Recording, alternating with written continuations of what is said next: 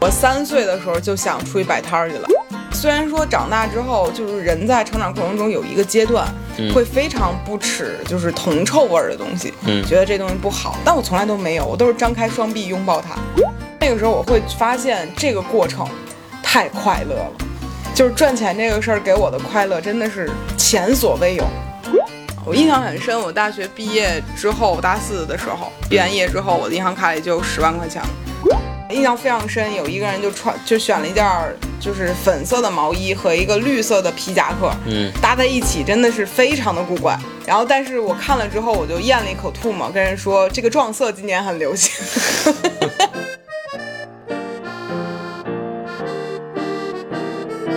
Hello，欢迎来到百分之十 Radio，我是胡心树，我是帕洛马尔，我们现在在潮汕，对嗯在汕头录的这期播客，在两顿饭的中间抓紧时间搞一 下。 在汕头生活真的是太幸福了。对，就可以一直吃，然后也不是很贵，然后这个温度也非常舒服，在四月份的时候，对，所以我们这次算是。呃，在休闲的过程之中，还抓紧工作了一下，嗯对。然后我们今天呢，其实很想聊聊关于金钱观这个事儿，因为我跟帕老师的金钱观应该是挺不一样，然后逐渐趋同的一个过程。嗯，对，那帕老师，你说说你小的时候，甭小的时候，你什么时候对于钱这个东西是开始有概念的呢？和你恋爱之后吧，和 我恋爱之后对钱才有概念。嗯，二十八了，哥。二十七恋爱的嘛，对，那你那会儿，那你之前呢？我就是月光啊。就是你也没有在乎过钱，对，那你总有钱花不够花的时候啊，因为你也没有太在意这个事儿的话。那少花点喽，然后呢，花光就好喽。用用花呗，那然后搞搞信用卡，是，就是从来没有在乎过这些事儿。嗯，那你刚认识我，跟我在一块儿的时候，你应该很痛苦吧？因为你也知道遇到我一就个特抠门的女 的， 铁公鸡、守财奴，这都是身边朋友形容我的一种方式。嗯，那你最开始不觉得很很不能接受吗？有啊，有吵架我们嗯，没有因为钱吵过架吧？好像没有，但就你是单方面骂我，那是肯定然后的。我就改了，就我很想知道你的一个心理变化。就是对钱没太有什么概念，一开始，就是，嗯、我很不会攒钱，很不会储存钱。你小的时候是不是家庭环境很好？我小时候我爸妈不给我零花钱的，然后呢，然后直到上大学，我开始有了生活费，你生活费一个月多少钱？上大学的时候，嗯、最少的时候三千，多的时候就说不准了，就是没有就找我妈要，就你那会儿，我听你说你最多是能一个月拿到一万块的生活费，嗯、对，你这还叫家里没有钱吗？ 啊，你知道我们这种孩子都是八百一千的，从家里面接济着我们。北京没什么能吃的，也不是啊，但你看你小的时候是不是因为就是钱永远就是要就有，所以你就不会也不是要了有，挺麻烦的， 也得做一些要钱也是需要技巧的，对，但这样的话其实也是你小的时候就没有太为这个事儿发过愁嘛，嗯，对。然后你也从来没有想过说我要多么努力的去去赚一些钱来补贴这个不给家里人添麻烦，嗯，从来都没有。没有。啊那你刚认识哦我我，其实上大学的时候，我有去打工了，然后为了赚自己出去玩的钱。嗯，嗯，但是对你来讲那个钱其实是额外用来消遣的，也不是用嗯来对存起来或者干嘛的。对，那你最开始应该觉得我是一个挺挺很生活化的人，嗯，很现实的人吧。嗯嗯，那你会排斥这样的我吗？不会啊。我觉得我这样不好啊，我这样是因为我爸妈完全没有给我带来任何的压力，他不会跟我说一些就家里的情况之类的。嗯，嗯，他就始终给我一个相对比较放松的对钱的一个状态吧。嗯嗯，而且没有给我提出任何需求。嗯，对，那你也交往过其他女朋友啊？她们也没给你提出过需求吗？没有。就感觉我在采访你，像易立竞一样， 就一直在问啊，那你这个事情是这样吗？对，因为其实你你的成长经历和你的对于钱的这个敏感度，在我看来是很，就是完全理解不了的。嗯因为我小的时候，我印象中啊，我三岁的时候就想出去摆摊儿去了，很奇怪，我不知道为什么。我记得那会儿就是天桥上有好多那种人摆那种小摊儿，卖什么小孩儿望远镜啊，卖什么那种小卡子什么的。所以我三岁的时候的小梦想就是能够去天桥上摆摊儿卖东西。所以那个时候我还在白纸上画画儿。然后卷成一个桶，就跟万花筒那样的东西。嗯我就问我姥姥，我们可以去天桥上摆摊儿吗？就是我对于金钱的启蒙特别的早，嗯就是在我的概念里面，好像我很小的年纪就想出去赚钱了。嗯啊，然后甚至还干过很多，就是过去就很多小孩儿可能都干过那种，在本上给家长写一个，比如说我扫个地，给家扫个地赚几毛钱，蹲个地几毛钱，我记得特别清楚。那会儿我写的是刷小碗两毛，大碗四毛，扫地两毛，蹲地四毛，就是我会把这些东西我的劳动直接等价于我的收益。然后那个时候我我我妈还有我姥姥还有我爸什么的都觉得我是一个特别有意思的小孩儿，嗯，但是当他们发现我， 就到后期的时候，真的是为了赚钱的时候，对他们就觉得啊，为什么这个孩子会这样？ 嗯，然后那个时候很小嘛，其实父母也没有教我什么东西，我姥姥其实也让我干过这种事儿，嗯，就是干家务、扫地多少钱之类的。但是但呢，是，一两天之后发现，我和我表姐都没有什么赚钱的兴趣，完全没有。没有。对，所以我其实就觉得，好像金钱观这个事儿，有些人认为是就是外界环境、社会因素导致的，嗯但是我觉得金钱观这个事儿是打生下来之后自己就已经形成了嗯的。所以那个时候，我听什么三岁看大、七岁看老这个事儿，我三岁的时候已经定义了我的现在，嗯，就这种感觉。讲讲你骗你姥姥钱那事儿吧，我没有骗我姥姥的钱，就是，嗯，就是来回换钱那事儿。对，就小的时候我干过一件我现在回想起来很不耻的 事情，就是小的时候家长会经常买东西之后会剩那个一块钱、几毛钱的硬币，嗯然后他们就觉得就不用了，然后就给我放在我的存钱罐里面。嗯就当我存到一整桶的时候，它已经是很沉的一个重量了。然后我自己数了一下，里面大概有一两百个一块钱的硬币。嗯然后我跟我姥姥说：“姥姥，我能把这这一桶这桶硬币卖给你吗？我想跟你换一个纸币。嗯然后我姥姥那会儿就觉得这孩子是不是有毛病啊？ 就是我当时也不知道为什么自己想这样，因为我总觉得那么多东西带出去不好花，然后我就把这个硬币卖给了我姥姥，等价交换成纸币拿回来。但是我姥姥其实也并不会花那个硬币，所以那个硬币后来莫名其妙的又变回了 我自己的。但是你看，我小的时候就没有直接说我要钱，就会想一些方法，来让这个事情顺理成章。卖几次？一次， 就这个事儿反复反复干，其实也挺过分的。找你妈再换一次。没有没有找我妈还，但是我那会儿就是也也会以一种方式，就比如我妈给我洗头，她指甲很长，她把我头挠疼了，我说你要赔偿我。所以所以我觉得我的金钱观建立的很很奇怪，对，就是以诈骗和碰瓷 为为不是起点的一个健康的金钱不观。是就是很小的时候我就已经有意识的说钱是好东西。嗯对，虽然说长大之后，就是人在成长过程中有一个阶段，会非常不耻，就是铜臭味儿的东西，嗯觉得这东西不好，但我从来都没有，我都是张开双臂拥抱它，嗯，嗯，但是也不知道为什么，我在抓周的时候没有抓人民币，我抓的笔，我真的吗？真的，你抓的钱我抓的笔，笔呀、嗯哦，我抓的字典，嗯，可能因为我抓周的时候没有放钱吧，所以我觉得一沓子纸 就是就是最最最值钱的东西，嗯，很奇怪。哦我抓的笔还是钱还是笔，你抓的笔，确实是笔。那你也没看你写啥呀？是啊，所以抓周这东西也不准，你也没认多少字儿。我认字儿认挺多的， 对，只不过我就是觉得好像，就是回想起来这些事情，我都觉得非常的有意思。嗯然后我记得我上就真正开始自己去赚钱是非常早的，嗯对我上高三的时候就刚一高考完，我就很开心了，终于可以短暂的放置下学习，出去赚钱了。然后那个时候我想的办法就很、很、很先锋，干嘛呀？就是现在不是很多人做代购嘛，嗯，然后那个时候其实我已经去跑代购的事情了，怎么代购啊？呃，不叫代购吧，就是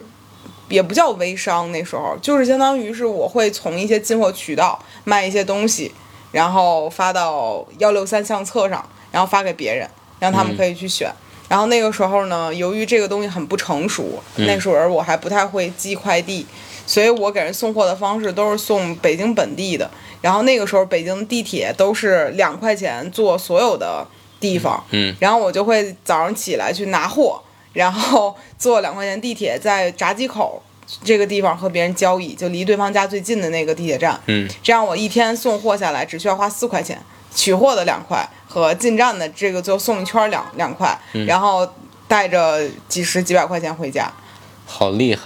在我高三的时候，然后那个时候我就高三毕业之后啊，然后那个时候我会发现这个过程太快乐了，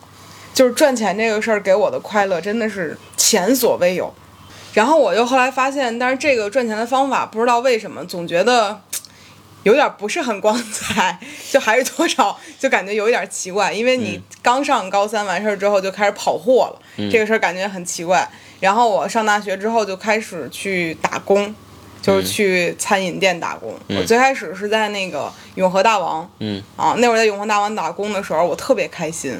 就我觉得每天上班穿制服去工作，就是一个特别有仪式感的事情。嗯然后我去那儿工作之后呢，我起初是很高兴的，后来我发现就是顾客的需求永远是超出我的想象的。我记得那个时候有，就是我很浪漫的在七夕的时候给他们挤油条酱，挤成了桃心儿型的。但是后来我发现没有任何人发现这个事情，然后有一点点尴尬，然后他们就跟我说：“你好，油条能帮我们切一下段儿吗？这个雪菜肉丝面里面能不能不放雪菜呀、然后我后来有很多很多事情让我觉得啊，天哪，伺候别人真的是好辛苦。嗯然后后来我就体验了一段这个事儿之后呢，我后来就去杰克琼斯打工了。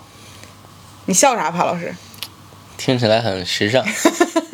不是，我去杰克琼斯打工的时候，当时是那种他那个大卖场会有招那种大学生兼职，嗯去售货。然后售货的时候，我就发现，就是我们的领导告诉我们，无论客人穿上好不好看，嗯，你是都要好看，对，你要把东西推销出去。然后我印象非常深，有一个人就穿就选了一件儿就是粉色的毛衣和一个绿色的皮夹克，嗯搭在一起真的是非常的古怪，嗯因为都很板正嘛。然后，但是我看了之后，我就咽了一口吐沫，跟人说这个撞色今年很流行。所以在那个时候，就是打工的过程中，我就也经历了好多的事情。后来还去麦当劳，我也打过工。嗯在还是在王府井儿工艺美术，就是第一全北京第一家麦当劳，在那个地方打工，有非常非常多的游客。嗯然后我就印象很深的就是有那种小孩子，就是一个夏令营来的孩子，每个人到跟前儿都跟我说：“阿姨，我要一个薯条，一个汉堡，一个可乐。”我说：“你要套餐吗？”他说：“我不要，我要一个薯条，一个汉堡，一个可乐。” 就是每一个孩子都过来说这句话。所以其实，在整个我的打工过程中，我觉得有非常多的事儿是让我觉得，哎，赚钱这个事儿真的很有意思。它除了能够收获。嗯，钱本身以外，嗯然后同时还可以让我遇见很多我在上学和我在平时时候遇不到的事儿嗯，啊。我其实，在星巴克打工打了一年嘛，我也认识了很多朋友，嗯对，然后好多朋友都是一直有联系到现在的，嗯对，就在吧台做饮料是一件很好玩的事，我不喜欢点单，点单是一件很麻烦的事情。是吗？就是不是数钱的麻烦，而是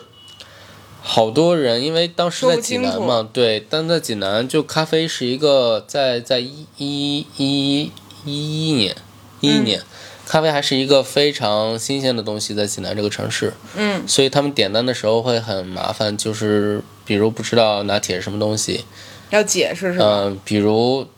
就是因为早期很多刻板印象，所以大家认为卡布奇诺是一个特别甜的一个甜水儿，嗯但实际它是一个很苦的东西嘛，嗯，对，所以就这些都会带来很多的客诉啊，或者是不理解之类的。对，所以起初你不愿意就是去打但，但每天还是会做的，因为你这是强制的。但是我就更偏向于喜欢做饮料。你数错过钱吗？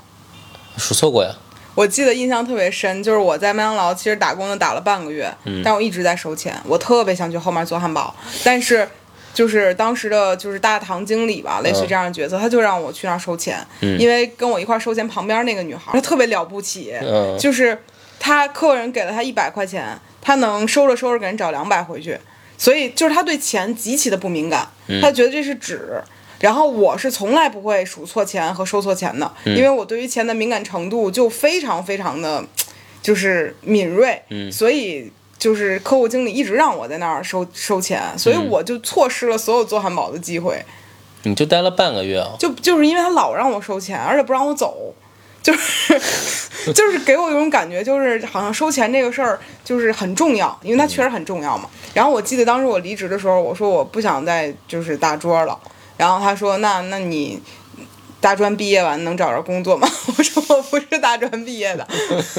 所以那个时候他就觉得可能我真的是太喜欢，就太没有事情做，然后来这儿干的，因为我真的很认真，但只不过后来就实在是不太合适，主要是后来我就去别的地儿实习去了，就我的整个大学生涯基本上都在尝试各种各样的赚钱的可能性，嗯，嗯，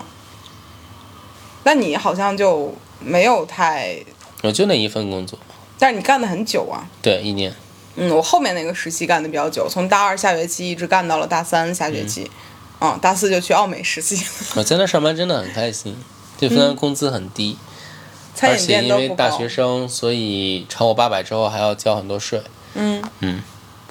但是你的快乐就是从和人沟通来的，是吗？ 呃，也有不好的沟通啊，对，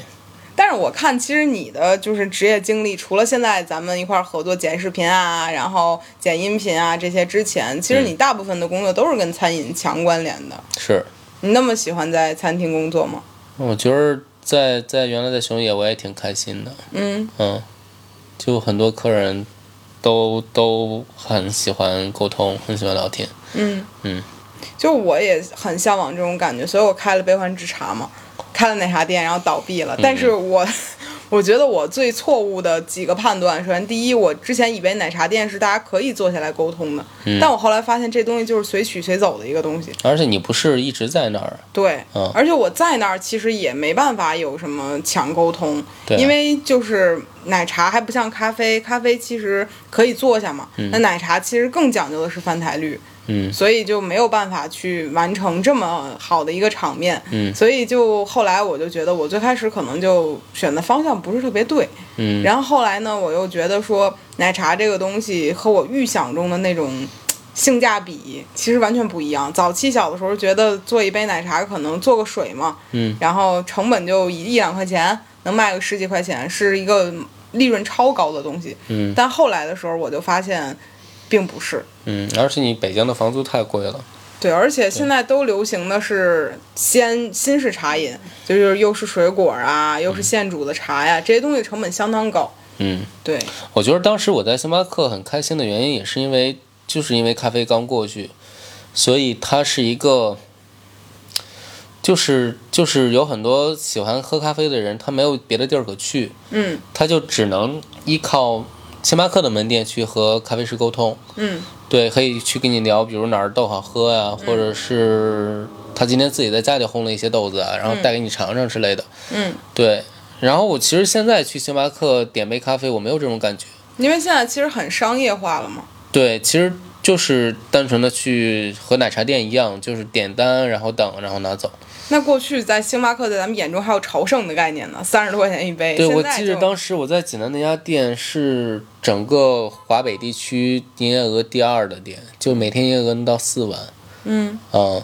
然后其他咱应该现在见到的一个普通店，大概在五千左右，嗯或者一万一万左右吧。嗯对，它是一个非常忙的店。然后当时就是哪怕济南有很多家星巴克了，当时，然后那家店仍然每天排队取个饮料要半小时以上。嗯，然后还有很多熟客愿意只去那家店去和我们聊天。这样说起来，其实帕老师的打工经历也是挺丰挺丰富的一个事儿。对，但是为什么你就是？那我们聊回到就是关于金钱观这个事情上，嗯，但是好像打工这个事儿更多的激起的是你关于兴趣和就是感受层面的东西。对，你钱落到账户上那一瞬间，你没有那么强烈的感觉吗？没有，那你这个人经常跟我说一句话，就是等我有大钱了， 等我有好多钱，我就要去干嘛干嘛。吹牛逼嘛。就是怕老师经常容易跳过所有的中间过程，想到一个结果，就等我有钱了，我就 A B C D E 说了很多，但是从来也没有想过等我有钱这个过程中是怎么有的，万一暴富了呢，怎么暴富的呢？买彩票，不知道，没买 过呀。所以这个事儿其实概率很低。然后我就是从小由于家庭就是影响，我爸我妈其实经常会跟我说，就我妈妈为主，会经常跟我说，比如说啊家里没有那么多钱，然后就是你自己要努力之类的，就是他们会给我这样的一个先入为主的印象。然后有这个印象之后，加上我天性是对于钱这个东西极其敏感的，所以我其实，在成长的，就是大学开始，就变成了一个非常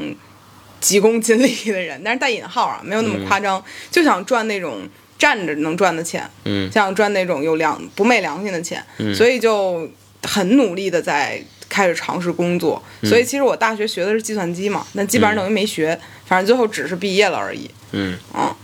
然后我就会觉得说，对我的概念里面，我从来没觉得钱这个东西是会从天掉下来的，它就是一个需要去吭哧吭哧攒和吭哧吭哧赚的一个事儿。嗯，然后加上我爸和我妈，其实他们两个都不是特别会理财的人，他俩你也你也见过嘛，我爸我妈就是很开心的拿到钱，很开心的我花们。仨是一 种人， 对，就是除了我以外，就是我爸我妈，好像他们都是那种无法控制自己购物欲的人，而且他们都希望这个事儿很外表很精致，而只有我是他们中的异类。就我觉得难看点儿也无所谓，得把钱存下来。嗯对，所以就是父母可能跟我说了一些话，加上我本身的性格，就是造成了我对于金钱的这个东西的概念是非常敏锐的，嗯而且我是特别守财奴的性格，留下来总有用。嗯，对，过去我妈是很好笑，跟我说。说你要是赚着钱，你要自己存不好，乱啪乱花，给妈妈，妈妈帮你 存。然后我现在就回想说，哎呀，还好我当时没有听从这个举对动，我很早就自己拥有了银行卡，开始存钱嗯了。我印象很深，我大学毕业之后，大四的时候，毕嗯完业之后，我的银行卡里就有十万块钱了。你怎么抠出来的？怎么抠出来的？就是父母一个月可能会给我一千块对啊，生活费，嗯然后我可能这个月过完了，还有一千多，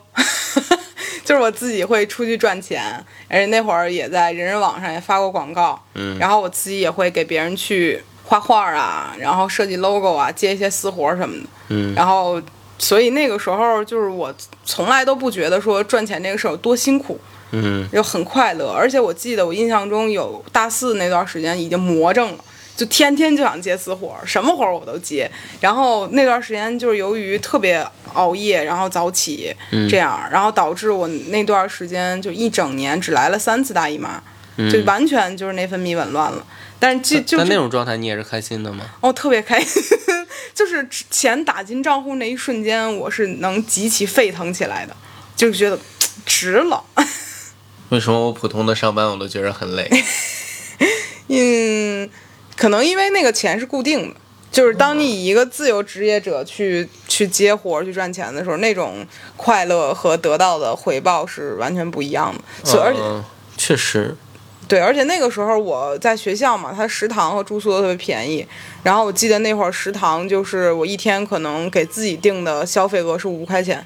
到你十们块食钱，堂便宜啊。对，但是我一定会捡最便宜的吃。嗯对，因为我会觉得好像我一直都对吃这个事儿就比较淡薄了，我觉得饱了就行，嗯然后赶紧吃完，赶紧回宿舍干活儿。嗯 就那个时候是我觉得我在整个成长经历里最快乐的一段时间。嗯，就我好像就是觉得这个事儿给我带来的快感是超乎一切的。我后来就想，可是不是因为我觉得钱是可以来证明我的能力的？当我赚到钱了，我觉得哦，我是一个有能力的人，我对社会有价值，就我会去这样反推我自己存在的意义。嗯对我之前在是刚，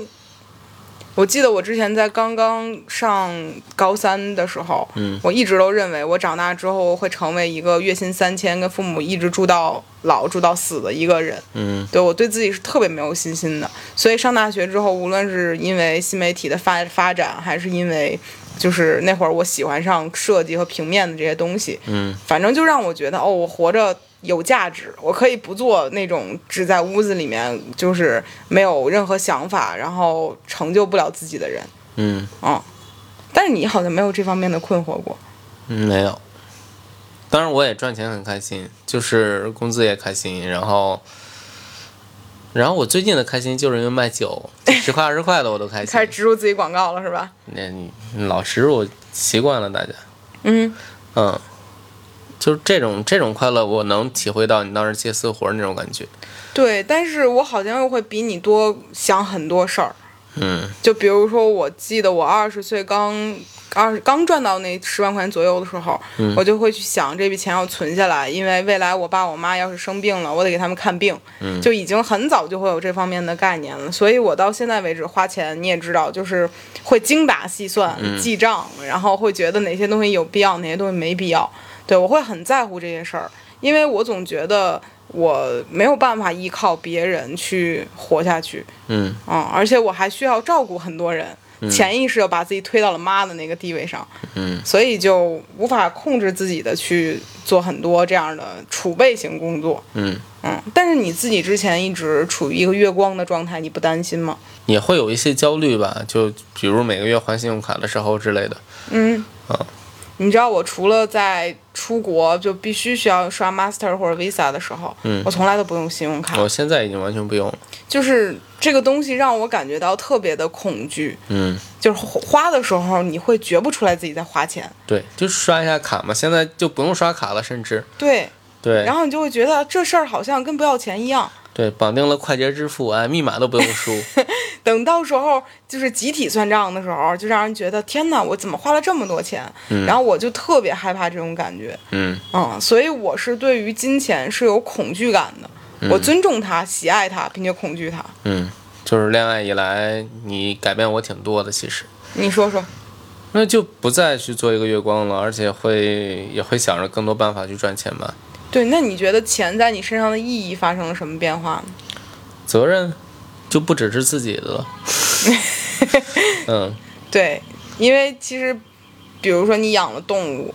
他们、比如说现在还年轻嘛，那等他们老了之后，可能也需要去看病啊、做手术啊、什么之类，这都是无法避免的事情。嗯，对。然后包括父母，其实也是随着年龄推移也在变老，他们也会有很多的事情需要处理。就是家里面你看起来好像每天都是啊。用用点这用点那，但是你想，这什么沐浴露啊、纸巾啊这些东西，它源源不断的原因，不是因为它本身就活在那儿， 是因为我在双十一抢购了，所以就是很多东西的存在，它不是凭空出现在那儿的，嗯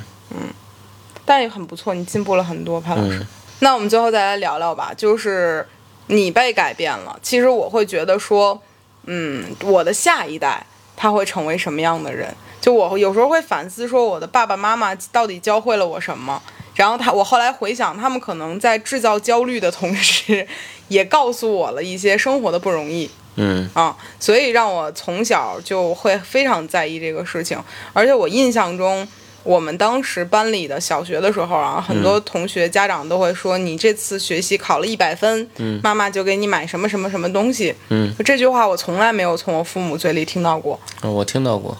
对，就是在我爸妈的概念里面，他们认为这个事儿是你自己的事情，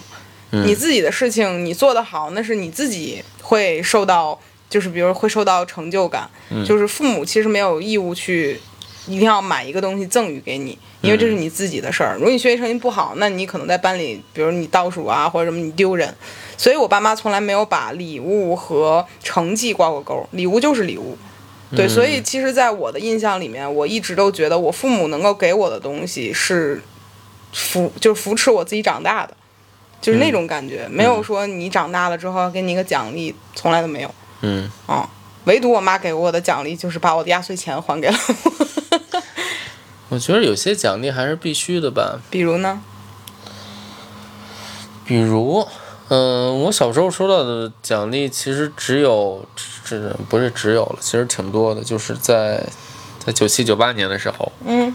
就是我我在上次过年那期的时候聊过这事儿，就是压岁钱加上我每次考一百就给我一百块钱，嗯，啊、然后攒了大概一年吧，嗯，我自己买了台电脑，嗯，对，就是这是我就是整个上学以来唯一的奖励，嗯，对，就我觉得这个还是挺有用的，而且它对我激励也挺大的，因为我确实很想要电脑，而且我当时确实很努力。嗯嗯，这其实就是父母的教育方式会有一些不同嘛。对，就我爸我妈会担心我会把这个东西挂钩，就会让他们觉得我是为他们而学习的，嗯所以他们很早杜绝了这件事情。你不是为他们啊，你肯定要是你妈这么做，你肯定是为了钱去这么做， 对吧？也有可能他们小时候已经发现了我这个问题，嗯但是我确实不是。那所以，如果就我们的下一代，就你会希望什么的方式去引导他的金钱观呢？哦，我觉得这事儿我还没有研究过。嗯，对，但你觉得让他从很小的时候树立金钱观重要吗？它重要。嗯就我不太希望，首先我不太希望像我爸妈那样，在我小时候完全不给我就是零花钱。嗯嗯，当然买电脑那个钱另算啊，因为它完全不属于我日常能碰得到的东西。嗯对，就是我完全在小时候是没有任何的钱的，我我到大高大学之前我都没有拿到过任何就父母给的，比如十块二十这种钱，嗯，就非常非常少，几所乎没以有碰到过所。以到一上大学之后，你会突然间觉得钱很多，对然后你也就会相对来讲比较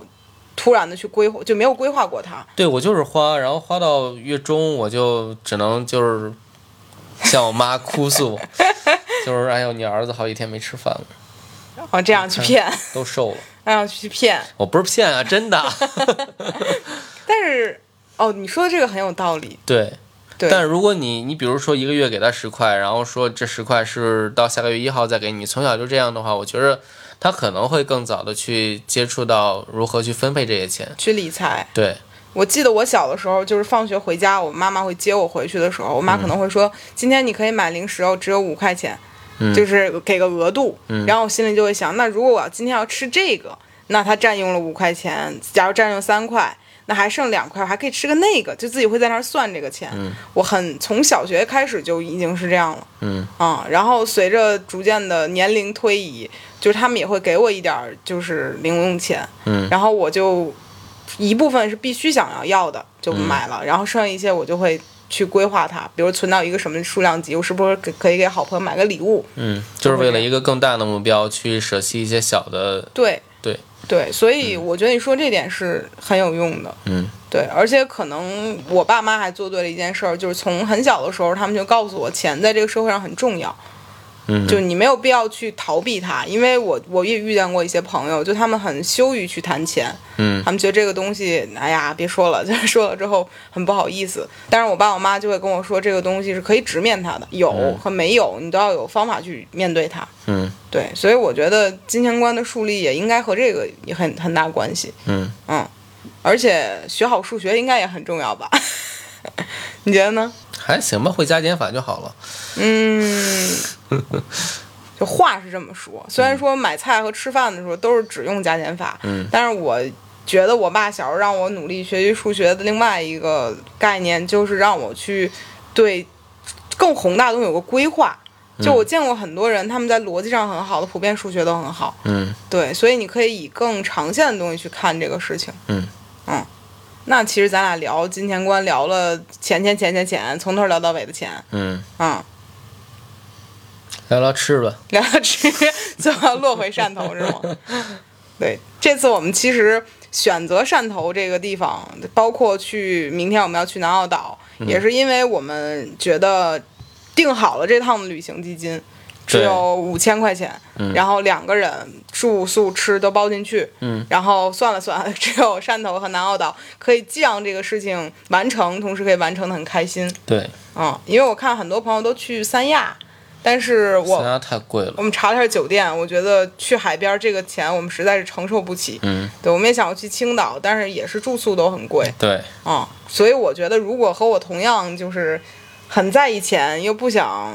就是花费过多的朋友，嗯可以考虑来南澳岛看海。而且我觉得这地儿就特别适合我每年这个季节来来这儿躲开柳絮和花粉。对，潘老师来这儿也主要是为了躲开北京春季的花粉和柳嗯絮、杨絮什么的。大家听我的声音应该已经好多了。对，嗯但是你应该得看过 Weekly Vlog 才能知道。嗯，嗯，现在也确我实上好期也说自己过敏了，哦，对嗯，对，现在确实是好一些。好多了。嗯。嗯，看来这个地方很适合你。对，